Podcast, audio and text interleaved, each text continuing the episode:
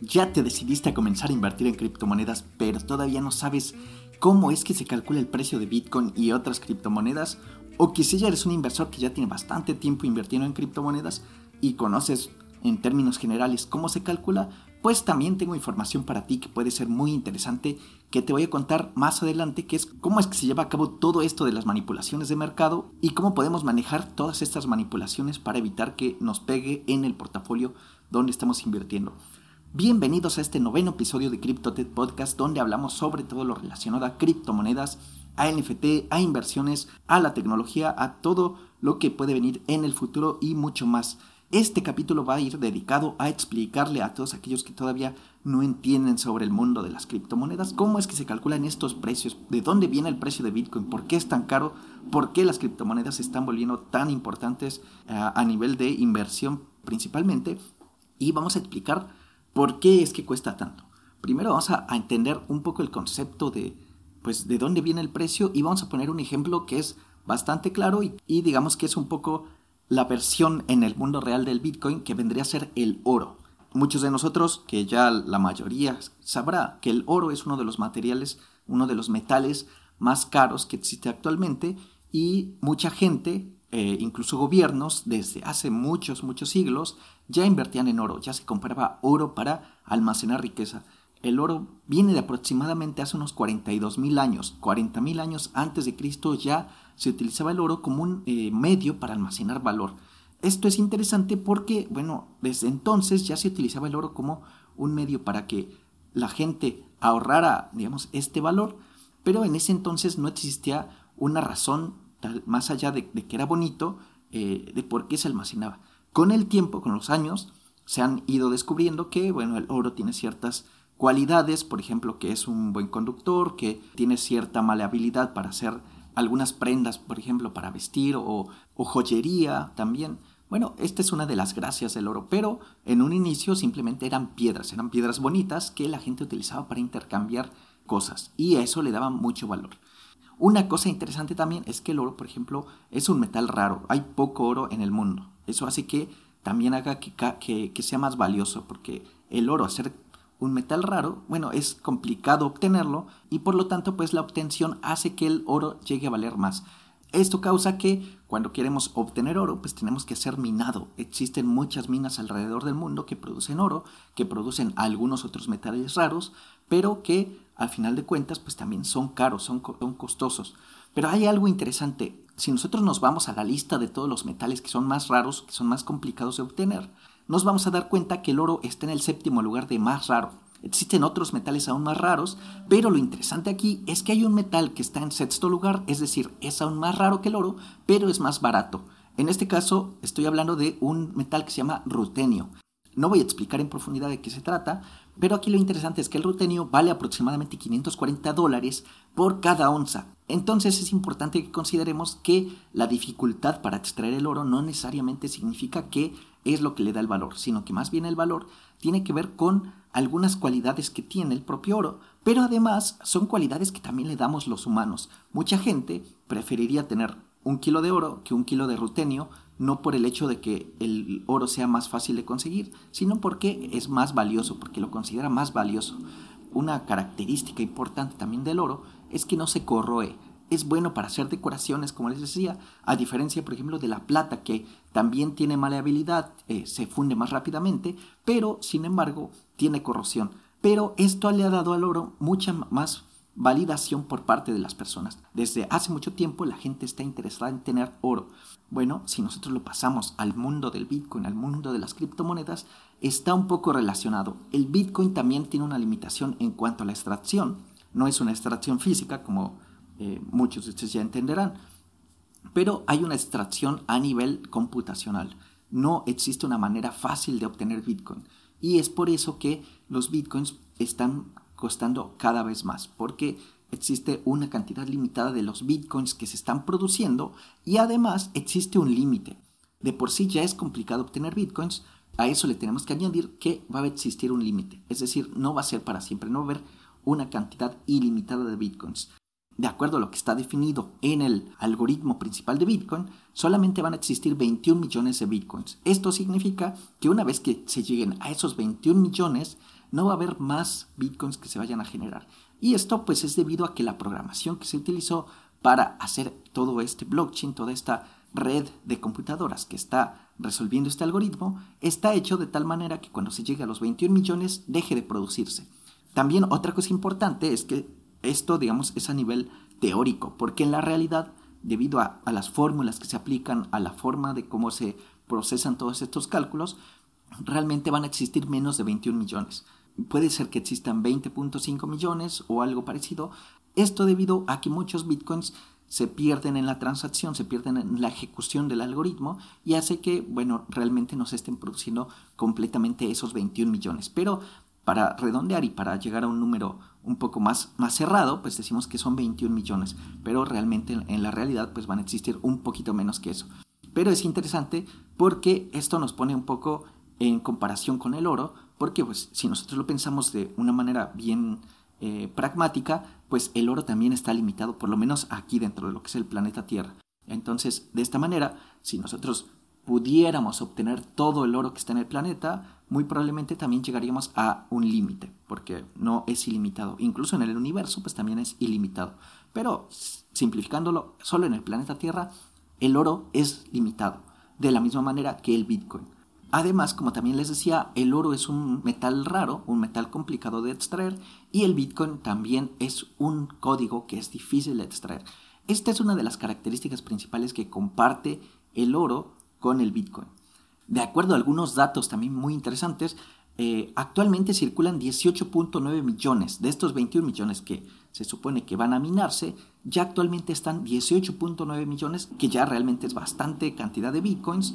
Esto de acuerdo a un sitio web que les voy a dejar en la descripción que se llama blockchain.com, que ahí nos trae el total de bitcoins que están actualmente en circulación, pero también tenemos que considerar que una gran cantidad de estos bitcoins se encuentran bloqueados por estos holders o estas ballenas, que vamos a hablar un poquito más adelante, que tienen una cantidad muy grande de bitcoins almacenados, bitcoins que están ligados a una billetera. Y de esas, actualmente el 10% de, de todas esas billeteras tienen el 5.36% de todos los bitcoins que existe que hay en circulación, lo que significa que solo 10 billeteras tienen el 5.36%, es decir, el 5.36 de esos 18.9 millones de bitcoins, lo que es una cantidad que realmente no podemos llegar a dimensionar de cuánto dinero significa eso. Si nosotros vamos por los top 100, esos top 100 tienen el 13.65% de todo el bitcoin que se ha minado. Entonces, estas billeteras, pues básicamente lo que hacen es que tienen estos bitcoins bloqueados, los tienen eh, almacenados de manera que no están circulando en el mercado. Esto también, eh, si lo pensamos, hace que levante un poco los precios del, del bitcoin. Lo que cuesta, lo que genera el precio de bitcoin son los bitcoins en circulación, los bitcoins que están haciendo intercambio. Si nosotros vemos que, por ejemplo, tenemos una gran cantidad de bitcoin almacenado, ese bitcoin no se toma en cuenta para hacer el cálculo de precio porque ese Bitcoin se podría decir que no está circulando. Si por alguna razón alguna de estas ballenas, alguna de estas billeteras que tiene gran cantidad de Bitcoins, liberara esos Bitcoins, generaría una baja de precios porque ahora existirían más cantidad de Bitcoins en eh, circulación, por lo que habría más oferta de Bitcoins. Otra cosa importante es que consideremos que de estos 18.9 millones de Bitcoins que ya están en circulación, existen muchos que se han perdido. O sea, además de, los bitcoins que están almacenados por estos holders, por estas ballenas, existen muchos otros bitcoins que se han perdido. Lamentablemente, muchas historias tenemos alrededor de esto. Y un dato interesante que da la firma de análisis de datos Chainalysis es que estima que un quinto por ciento de los bitcoins que ya están minados a la fecha, de estos 18 millones de bitcoins, 18.9 millones, aproximadamente 2.78 o 3.79 millones están perdidos. Esto es también muchísima cantidad de bitcoins, pero si nosotros lo consideramos también eh, por el lado positivo, esto hace que el Bitcoin empiece a perder inflación. Es decir, este, todo esto que pasa de que se pierden Bitcoins, que se bloquean, que eh, no se producen por pérdidas dentro del mismo algoritmo, pues hace que sea deflacionario, que sea un sistema deflacionario donde en lugar de producirse más, se produce menos y por lo tanto la oferta no, se supera, no supera a la demanda y por lo tanto también el precio sube. Esto a diferencia de las monedas que son fiduciarias, que son las monedas producidas por los gobiernos, como lo puede ser el dólar, el euro o la, libra, por ejemplo. Todas estas monedas tienen inflación debido a que los gobiernos producen más y más y más y cuando la demanda de, estos, de este dinero llega a ser superada, causa que los precios de estas monedas pues bajen, a diferencia del Bitcoin y de las, la mayoría de las criptomonedas. Por lo tanto, también es importante que consideremos cuando vamos a invertir qué tipo de criptomoneda estamos seleccionando, si es una criptomoneda que es inflacionaria, o sea, que produce más tokens con el tiempo, o es deflacionaria, que estos tokens se están quemando, que se están desapareciendo y que cada vez están siendo menos. Pues bien, el Bitcoin está en un punto intermedio porque no se crean nuevos Bitcoins, pero es poco probable que se vayan destruyendo con excepción de estas pérdidas que hay de eh, tokens donde eh, pues donde alguna persona pierde sus claves, sus llaves privadas y pierde los tokens. Pues bien, ya les conté en, términos generales por qué el Bitcoin se parece al oro, por qué hay una cantidad limitada de Bitcoin, pero todavía no les he dicho de dónde viene el precio, por qué vale tanto. Pues básicamente esto viene simplemente por la oferta y la demanda. Este concepto es un poco abstracto de, entender, no es tan fácil, no es como que alguien viene y dice el Bitcoin vale esto y esto es lo que estoy, lo que deberías cobrar cuando vas a vender un Bitcoin. No, sino que simplemente esto se trata de cuánta gente está dispuesta a pagar lo que actualmente vale. Esto se hace un poco por la comunidad. Toda la gente que está haciendo compras y ventas, pues realmente se están poniendo de acuerdo sobre qué precio deben utilizar para hacer esa transacción. Te lo voy a poner un poco como un ejemplo. Imagínate que vas a un mercado, un mercado de estos callejeros donde la gente está vendiendo fruta, está vendiendo artesanías, está vendiendo cosas y tú vas con tu dinero, tú vas con tus dólares o con tus euros a acercarte a una de estas tiendas o alguno de estos mercados callejeros. Entonces se te antoja comprarte un sombrero que tú ves que está muy bueno ese sombrero y tú quieres comprarlo. Ahora imagínate que tú lo que haces es que vas con tu dinero y dices, yo tengo por ejemplo 100 dólares y con estos 100 dólares quiero comprar un sombrero, pero además quiero comprarme más cosas. Entonces tú decides que vas a pagar solamente 20 dólares por ese sombrero. Y resulta que todos los, los vendedores tienen el mismo sombrero. Casi varios tienen un sombrero parecido. Entonces tú decides ir por cada uno de estos comerciantes y le vas ofertando. Le dices, bueno, yo tengo 20 dólares. Habrá alguno que te diga que no, que él está pidiendo 50, habrá uno que te diga que te pide 100, a otro que te pide 200 dólares, a ti no te alcanza y tú ya tienes decidido que lo vas a, a comprar en 20 dólares. Entonces empieza a recorrer este mercado. Llega el momento en el que tú encuentras un vendedor que dices, este vendedor me, me lo tiene a buen precio, él te está pidiendo a lo mejor 30 dólares y tú solamente le estás ofreciendo 20 dólares. Pues bien, en este caso tú empiezas un proceso de negociación con la persona. Esta persona tiene que ponerse también desde su punto de vista y decir, bueno, ¿cuánto me costó hacer este sombrero? ¿Cuánto me costó quizá comprarlo en otro lado? ¿Y cuánto estoy dispuesto a ganarle a ese, a ese sombrero para que finalmente yo lo pueda vender? Esa persona quizá empieza a hacer sus cálculos, dice, bueno, mi proceso de producción o mi proceso de conseguir esto es más o menos barato, es de, no sé, 13 dólares, por ejemplo, y él decide que a lo mejor puede bajarte un poco el precio. Entonces tú empiezas ahí un proceso de oferta y demanda. Él te ofrece el sombrero y tú demandas ese sombrero. Tú quieres obtener ese sombrero. Si tú llegas a un acuerdo con ese vendedor, muy probablemente lo que va a pasar es que él te va a decir, bueno, dame 25 dólares. Y tú dices, bueno, pues creo que está un poco más acercado a lo que yo podría pagar, te acepto. Y lo cierran el, el trato en 25 dólares. ¿Qué va a pasar? Que después tú a lo mejor vas con tus amigos y le dices, oye, me compré este sombrero, está muy bueno y lo compré en este mercadito tus amigos a lo mejor también les interesa ir por ese sombrero y lo que van a hacer es que se van a acercar quizá a ese mismo vendedor. Si ese vendedor sigue teniendo sombreros, muy probablemente también empiecen ese sistema de eh, negociación y finalmente pues, lo pueda vender casi en un precio más o menos de ese rango. ¿Qué va a pasar con el resto de los vendedores? Pues si el resto de los vendedores se da cuenta de que están perdiendo venta, muy probablemente van a ajustar sus precios para bajarse un poco más. Y esto va a hacer que el precio pues, se vaya estabilizando con respecto a ese precio de 25 dólares.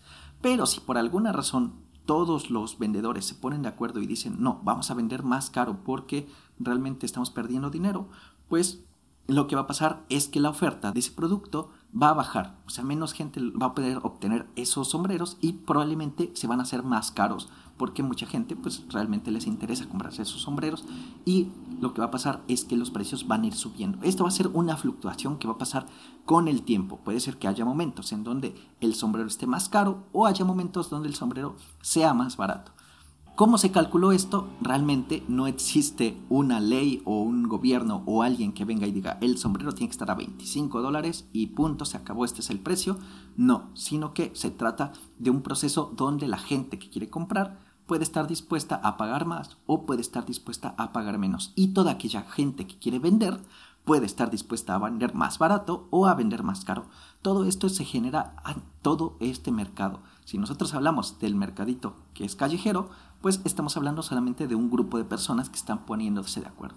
Sin embargo, en el mundo de las criptomonedas, aunque es muy parecido, no es igual porque en este mundo de las criptomonedas existen cientos o miles de personas que están haciendo estos tratos, que están bajando o subiendo el precio y que esto es lo que hace que realmente el precio de las criptomonedas suban o bajen. Espero haber sido lo más claro posible porque la verdad es un poco complicado explicar de dónde sale el precio. A mí la verdad que me costó muchísimo entender de dónde salía el precio de Bitcoin porque yo decía, bueno, pero ¿a quién se le ocurrió decir que el Bitcoin, yo cuando empecé a invertir costaba unos mil dólares, 500 dólares. Y yo decía, bueno, pero ¿a quién se le ocurrió poner el precio? Pues resulta que esta es la manera en cómo se calcula ese precio. ¿Cuáles son estos mercados? Pues estos mercados son algo conocido como exchanges. Estas exchanges son básicamente sitios de Internet donde la gente está dispuesta a intercambiar estos bitcoins por otras criptomonedas o por dólares o por euros o por cualquier tipo de moneda fiat. Algunos de los más conocidos son Coinbase, Binance, Kraken, etc. Existe una gran cantidad de exchanges alrededor del mundo que ya están funcionando en diferentes países y todas estas exchanges tienen su propio precio, tienen su propia economía interna donde las personas están intercambiando estas criptomonedas, donde están haciendo estas negociaciones, que en realidad son negociaciones bastante automáticas, ya no se hacen como anteriormente se hacían, que, bueno, les voy a contar que anteriormente, cuando todavía no existían todas estas exchanges, todavía no existían todos estos sistemas, pues el intercambio se hacía sobre todo en foros. La gente se metía a foros y decía, oye, yo tengo un Bitcoin, ¿quién está dispuesto a, pagarme tantos dólares? Y entre las personas que se dedicaban a esto, pues se ponían de acuerdo a través de mensajes directos o a través de foros y ahí era donde hacían todos estos intercambios.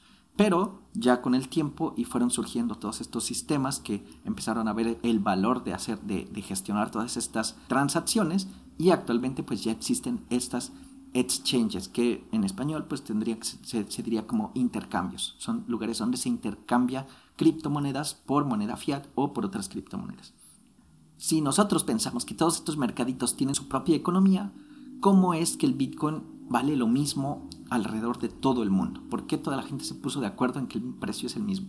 Pues resulta que además de estas exchanges, existen sitios que se encargan de hacer un monitoreo general alrededor del mundo y lo que hacen es que ese monitoreo nos trae precios más estandarizados para el valor de Bitcoin. Por lo tanto, existen otros sitios que son eh, sitios únicamente de información donde podemos ver el precio de Bitcoin o el precio de las criptomonedas establecidos en un parámetro estándar, que nosotros vamos a decir, este es el precio sobre el rango donde nos vamos a estar moviendo y no vamos a bajar tanto o no vamos a subir mucho el precio, porque digamos que todo este precio pues está un poco limitado por cómo la comunidad ve el precio, cuál es el precio general que la comunidad le da al Bitcoin. Pues bien, actualmente existen sitios que se encargan de hacer todo este escaneo del, del, mercado, revisan los precios del mercado y nos lo presentan de forma bastante accesible, bastante fácil de entender. Estos sitios son, por ejemplo, CoinMarketCap o CoinGecko, que básicamente se encargan de hacer este rastreo de precios y centralizarlos de manera que nosotros tengamos un precio más, un poco más acercado a la realidad del precio general del mercado. De acuerdo al sitio de CoinMarketCap, les voy a leer el texto tal cual de cómo definen ellos el precio para que ustedes lo entiendan. De acuerdo a esta página de CoinMarketCap, el precio de una moneda se calcula tomando el promedio ponderado por volumen de todos los precios pares de mercado informados para el criptoactivo. Esto básicamente significa que lo que ellos hacen es revisar todos los precios que hay de Bitcoin contra dólar y los van sumando y luego hacen la división entre todos los mercados. ¿Qué son los mercados? Pues son todas estas exchanges que se encargan de permitir a las personas hacer intercambios de monedas. Básicamente lo que hace CoinMarketCap es ir a cada uno de estos intercambios y verificar el precio que está actualmente de ese mercado del Bitcoin contra el dólar, del Bitcoin contra el euro, del Bitcoin contra cada una de las criptomonedas. Luego lo que hace es que nos lo muestra en un gráfico mostrando la variación de precio durante el tiempo. Una cosa importante es que es el promedio ponderado. ¿Esto qué significa? Significa que todos estos intercambios, como ya les decía, existen intercambios alrededor del mundo, todos los intercambios que tienen un mayor volumen de transacciones tienen una ponderación mayor. Significa que impactan más en el precio actual de la moneda. Si por ejemplo existe un intercambio donde solamente hay dos personas intercambiando, pues no se va a tomar tanto en cuenta ese valor de, de esos dos intercambios porque solamente hay dos personas haciendo intercambio. Pero si nos vamos a un mercado, a una exchange, donde hay un millón de personas, muy probablemente si ese millón de personas tiene una cantidad de Bitcoin muy importante, pues esa exchange va a tener un impacto mayor en el precio que se muestra en estas plataformas donde podemos eh, revisar los precios.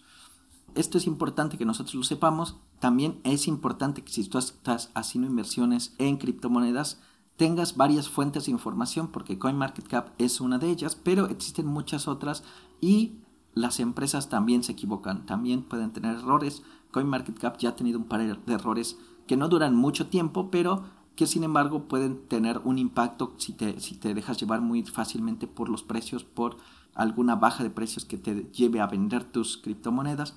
Es mejor tener cautela, mejor tener una revisión bien clara de cuáles son nuestras fuentes y que siempre estemos contrastando todos estos valores. Pues bien, ya les conté qué es el precio, ya les conté de dónde viene, por qué se calcula de esa manera y de dónde salen los precios que nosotros vemos en las plataformas como CoinMarketCap. Estas subidas y caídas de precio vienen influenciadas por diferentes cosas. Les voy a explicar algunas causas, no todas, porque en realidad existe una gran cantidad que es casi imposible saberlas, pero algunas de las más importantes que podrían ser interesantes que tengas en cuenta. Unas de las causas son las influencias sociales o psicológicas de grupo. Esto significa que si nosotros, por ejemplo, nos dejamos llevar por lo que piensa el grupo, muy probablemente vamos a inflar el precio de una criptomoneda o muy probablemente podemos desinflarla vendiendo. Debemos que entender que todo esto es muy psicológico. De hecho, si nosotros analizamos algunas, algunos de los libros más importantes sobre economía, la mayoría tiene grandes influencias de psicología. Entonces es importante que nosotros consideremos todo eso cuando estamos invirtiendo. La influencia psicológica y social es muy importante. Las inversiones también de empresas, inversiones grandes de empresas, tienen también un impacto importante. Está muy relacionado con el impacto psicológico porque si una empresa que es tan importante como por ejemplo Microsoft o Facebook llega a invertir en una criptomoneda, muy probablemente la inversión que haga pues va a ser grande, realmente pues, no va a ser poco dinero, pero el cambio en el precio realmente sería mínimo de lo que una empresa como de ese tamaño llega a invertir. El tema está que como la gente realmente ve que una empresa tan grande como Facebook o como Microsoft invierte en Bitcoin, por ejemplo, muy probablemente la gente también se va a sentir influenciada por estas grandes empresas, lo que va a llevar también a un aumento de precios.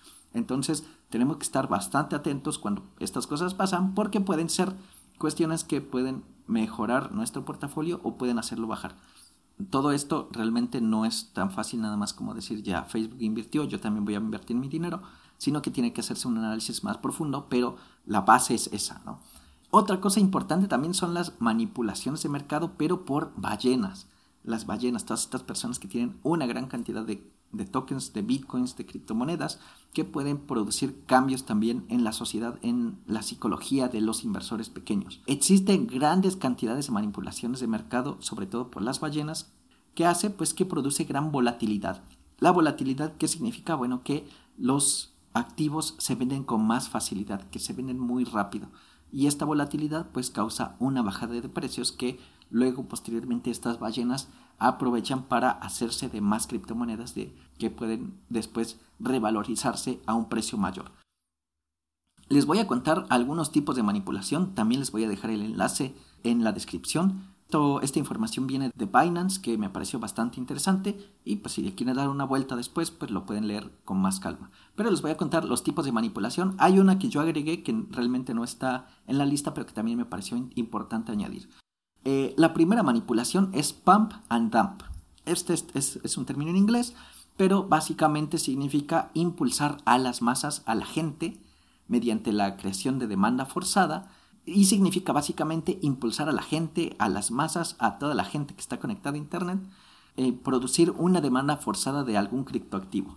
Esto significa que entre todas las personas se ponen de acuerdo y empiezan a comprar alguna criptomoneda, lo que hace que el precio empiece a subir, a subir, a subir.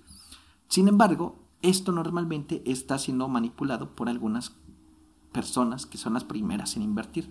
Y esas primeras personas en invertir lo que hacen es que cuando el precio está muy alto, retiran todas sus inversiones, es decir, vuelven a vender la moneda y obtienen beneficio, obtienen mayor precio. Este tipo de manipulación principalmente se lleva a cabo en redes sociales, que es lo más fácil de hacer crean campañas con bastante marketing donde se impulsa cierta criptomoneda y las personas que invirtieron primero pues son las primeras en obtener su beneficio. O hay un tipo de manipulación relacionado a esta que se llama map pumps, donde los líderes principalmente son los que ganan todos estos beneficios y la mayoría de personas pierde. Entonces tenemos que estar bastante cautelosos cuando se trata de este tipo de manipulaciones porque mucha gente se puede sentir tentada a invertir cuando realmente quizás ya están en la punta de la ola y ya no vale la pena invertir porque probablemente ese precio va a volverse a bajar. Esto es importante que no consideremos, que estemos siempre atentos a si estamos siendo manipulados por este tipo de manipulaciones de mercado y no dejarnos llevar. Otro tipo de manipulación que se daba sobre todo en los tiempos anteriores a todo esto de las exchanges y estaban menos reguladas se llama whale wall spoofing que es básicamente lo mismo, solamente que en vez de utilizar el dinero de las masas, lo que hace es que una ballena, una, una, persona que tiene muchas criptomonedas, vende grandes cantidades, o sea, empieza a venderlas muy baratas, y esto hace que la gente se espante, porque dice, bueno, ¿por qué está vendiendo? Hay que vender. Y todos empiezan a vender, y la ballena regresa y compra a un precio muy barato. Cuando la criptomoneda se revalorice, vuelve pues vuelve a vender, pero ya generando ganancias. Entonces, estas ballenas básicamente lo que hacen es darle un empujón al mercado para que tenga una caída y después de eso compran y se posicionan nuevamente. Esto era muy común que se hiciera cuando los mercados estaban sin regulación, ahora se evita un poco más porque ya hay más regulación sobre quién es el que está manipulando y todo eso, pero en mercados que están poco regulados puede llegar a pasar, sobre todo actualmente si estamos teniendo exchanges descentralizadas, muy probablemente muchas de ellas puedan llegar a tener este tipo de comportamientos y también tenemos que estar claros de que esto puede llegar a pasar. Otro tipo de manipulación es el wash trading, que es parecido al anterior, pero es en grupo. En este caso, un grupo de personas se pone de acuerdo ya sea por redes sociales o por alguna manera de, comunicación que tengan y lo que hacen es también poner precios muy baratos haciendo que los inversionistas también se espanten, vendan, después pues de eso pues bajan los precios y estas personas se reposicionan. Esto se hace un poco más en grupo, es un poco más complicado de hacer, pero es más fácil que pase en mercados regulados porque no se nota quién fue el que estuvo haciendo esas compras, sino que es un montón de gente que pudiera estar manipulando al resto de los inversores. Eh, otro tipo de manipulación se llama stop hunting, que es, en este caso las ballenas hacen un poco parecido al, caso anterior. Sin embargo, lo que hacen es que ellos buscan estos soportes psicológicos. Eh, los soportes psicológicos, ¿qué son? Son estos precios donde la gente normalmente cree que el precio se va a estabilizar. Son soportes, por ejemplo, decir, el Bitcoin podría tener un soporte psicológico en los 40 mil dólares, porque es un número cerrado, porque la gente lo relaciona más con un punto en la gráfica o porque simplemente creen que 40 mil pues es un número centrado entre los 100 mil y entre los 0 dólares, por ejemplo. Entonces hay un componente psicológico para que ese valor, ese precio, pues sea un punto donde puede seguir subiendo o donde puede seguir bajando. ¿Qué hacen las ballenas? Normalmente los inversores que, tienen, eh, pues que están invirtiendo constantemente, tienen órdenes que se llaman stop loss. Estas órdenes se ejecutan en automático para evitar la pérdida. Stop loss significa evitar pérdida o detener la pérdida. Esto significa que las ballenas, como ya conocen dónde están estos soportes psicológicos y asumen que existen muchos stop loss en esas partes de estos soportes, pues básicamente las ballenas ponen precios por debajo, se empiezan a vender por debajo de esos precios y las órdenes de stop loss se empiezan a disparar de manera encadenada. Es como un es como un efecto dominó, porque esto significa que las personas que pusieron stop loss empiezan a vender, a vender, y mucha gente empieza a vender, a vender, a vender. Y las ballenas ya tienen también configuradas algunas órdenes de compra por debajo de esos precios para reposicionarse, o sea, para recuperar ese, eso que vendieron a precios muy bajos, pero luego se van a posicionar a precios aún más bajos. Entonces, este tipo de manipulación se llama stop hunting también es una manipulación que se daba en mercados que no estaban regulados. Actualmente puede llegar a darse, pero también es importante que los tengamos en consideración. Y finalmente, otra manipulación que a lo mejor no es tan eh, clara como estas cuatro que les comenté anteriormente, es la manipulación mediática. Esta manipulación mediática se da sobre todo por personas que tienen gran cantidad de seguidores, gran cantidad de repercusión en noticias, en medios, como puede ser Elon Musk, un ejemplo. Él no, no sé si manipula el mercado, me parece que puede ser que manipula un poco, pero hay mucha gente que también tiene grandes eh, habilidades, tiene gran cantidad de seguidores y estos hacen que pues también manipulen el mercado y hagan pues que eventualmente sacan algún beneficio de ello. Como les decía, eh, Elon Musk es un ejemplo de, las personas que tienen gran poder mediático. De hecho, él se vio beneficiado por la subida del precio de Bitcoin en algún momento cuando dijo que iba a aceptar pagos con Bitcoin para los, los Tesla y eventualmente dijo que no y también el precio volvió a bajar. Esto pues es una manipulación mediática, no, él no usó ninguna de los tipos de manipulación anteriores, simplemente se benefició diciendo que lo iba a aceptar y después que no. Entonces es importante que consideremos todo esto, que lo tengamos en, en la mente cuando estamos invirtiendo, que no nos dejemos llevar por esto.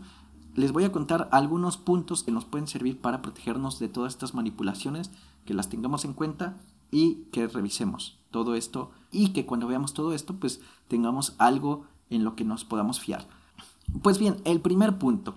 Primero tenemos que tener diferentes fuentes de información. Tenemos que tener diferentes fuentes de datos que nos corroboren lo que estamos creyendo o, lo que, o nuestras decisiones. Por eso no podemos estar solamente fiándonos de una sola fuente de información, sino que deberíamos tener diferentes fuentes de información y verificar. El número dos es enfocarnos en, los en las tendencias históricas de precios. Nosotros tenemos que fijarnos en, el largo plazo, cómo estos precios se fueron modificando, si han ido subiendo, si han ido bajando, o si solamente es un periodo de una hora o de, o de un par de días. Necesitamos ser conscientes de si estos precios están siguiendo una tendencia o si realmente se trata de alguna modificación que no está acorde a cómo venía eh, moviéndose el mercado. Esto es un poco más complicado de, lograr. Tenemos que considerar que pues, lo mejor casi en general es invertir en el largo plazo y no tratar de ganarle al mercado en el corto plazo porque eso es bastante complicado de lograr y solamente aquellos que ya tienen mucha experiencia pueden hacerlo o aquellas personas que tienen grandes cantidades de inversión como las ballenas pueden llegar a modificar el curso del mercado de tal manera que saquen más beneficio. Pero si eres un inversor que no tiene grandes cantidades de dinero, que además tiene más posibilidades de perder porque no tiene el, conocimiento técnico, lo mejor es enfocarnos en el largo plazo y analizar las tendencias en el largo plazo. Otra cosa importante también es que analicemos los contratos a largo término o todos estos análisis a futuro que hacen las empresas, porque sobre todo las empresas van a estar buscando generar beneficios en el largo plazo. Por lo tanto, está bueno que analicemos a dónde están invirtiendo todas estas empresas, que la mayoría de las empresas invierten en el largo plazo y lo tienen que hacer público. Entonces está bueno que sepamos en dónde están invirtiendo estas empresas importantes su dinero, porque muy probablemente ellos ya hicieron un análisis más profundo que el que nosotros podríamos llegar a hacer y han tomado decisiones en el largo plazo. Entonces es importante que nosotros revisemos cómo están todos estos contratos, todas estas eh, empresas invirtiendo. Y finalmente que tengas un sistema de inversión bastante ordenado. Un ejemplo que pone este sitio de Binance, pues es el dollar cost average, que yo ya lo he comentado en algunos podcasts anteriores, básicamente es tratar de invertir en el largo plazo y con una estrategia donde vas invirtiendo de a poco en diferentes criptomonedas, pero que no te vuelvas loco invirtiendo todo tu dinero de una, sino que en el largo plazo, ir invirtiendo de a poco. Esto va a hacer que a lo mejor en ciertos momentos tu inversión pueda irse para abajo, pero en el largo plazo va a ir en una tendencia alcista porque realmente pues todo el, el mundo de las criptomonedas está empezando y muy probablemente la mayoría de las criptomonedas importantes como puede ser el Bitcoin, el Ethereum o Cardano pudieran llegar a posicionarse. Es importante que también consideres que esto no es una recomendación de en qué criptomonedas deberías invertir, tú deberías analizar las tendencias de todas las criptomonedas, pero es importante que también tú tengas un sistema de inversión bastante claro y que te ciñas a él, que te mantengas ceñido a él, porque de esta manera pues vas a evitarte un poco las manipulaciones de mercado y vas a sentir que te afectan menos al momento de hacer tu inversión. Pues bien, hasta aquí este noveno episodio de CryptoTech Podcast. Espero que les haya gustado, que les haya parecido muy interesante. Eh, entender todo lo que es el precio de Bitcoin es un poco complicado, pero pues nada, aquí estamos para eso. También algo muy importante, me gustaría pedirles su feedback abajo en la descripción, en, la plataforma en la que te encuentres. Vas a encontrar el enlace a una encuesta donde habrá algunas preguntas que te voy a hacer sobre qué temas te podrían gustar que hablemos en el futuro y qué te gustaría aprender. Sobre todo me gustaría que ustedes aprendan más, que sepan más cómo invertir, que no se dejen llevar por todas estas manipulaciones, que lo hagan de forma inteligente. Eh, esto me motiva mucho, nos motiva a todas las personas que estamos trabajando en esto. Pues nada, si a ustedes les gustaría participar, les gustaría dar su opinión sobre el podcast, les dejo el enlace en la descripción. Y eso, espero que les haya gustado este episodio y nos escuchamos en el siguiente episodio. Hasta la próxima.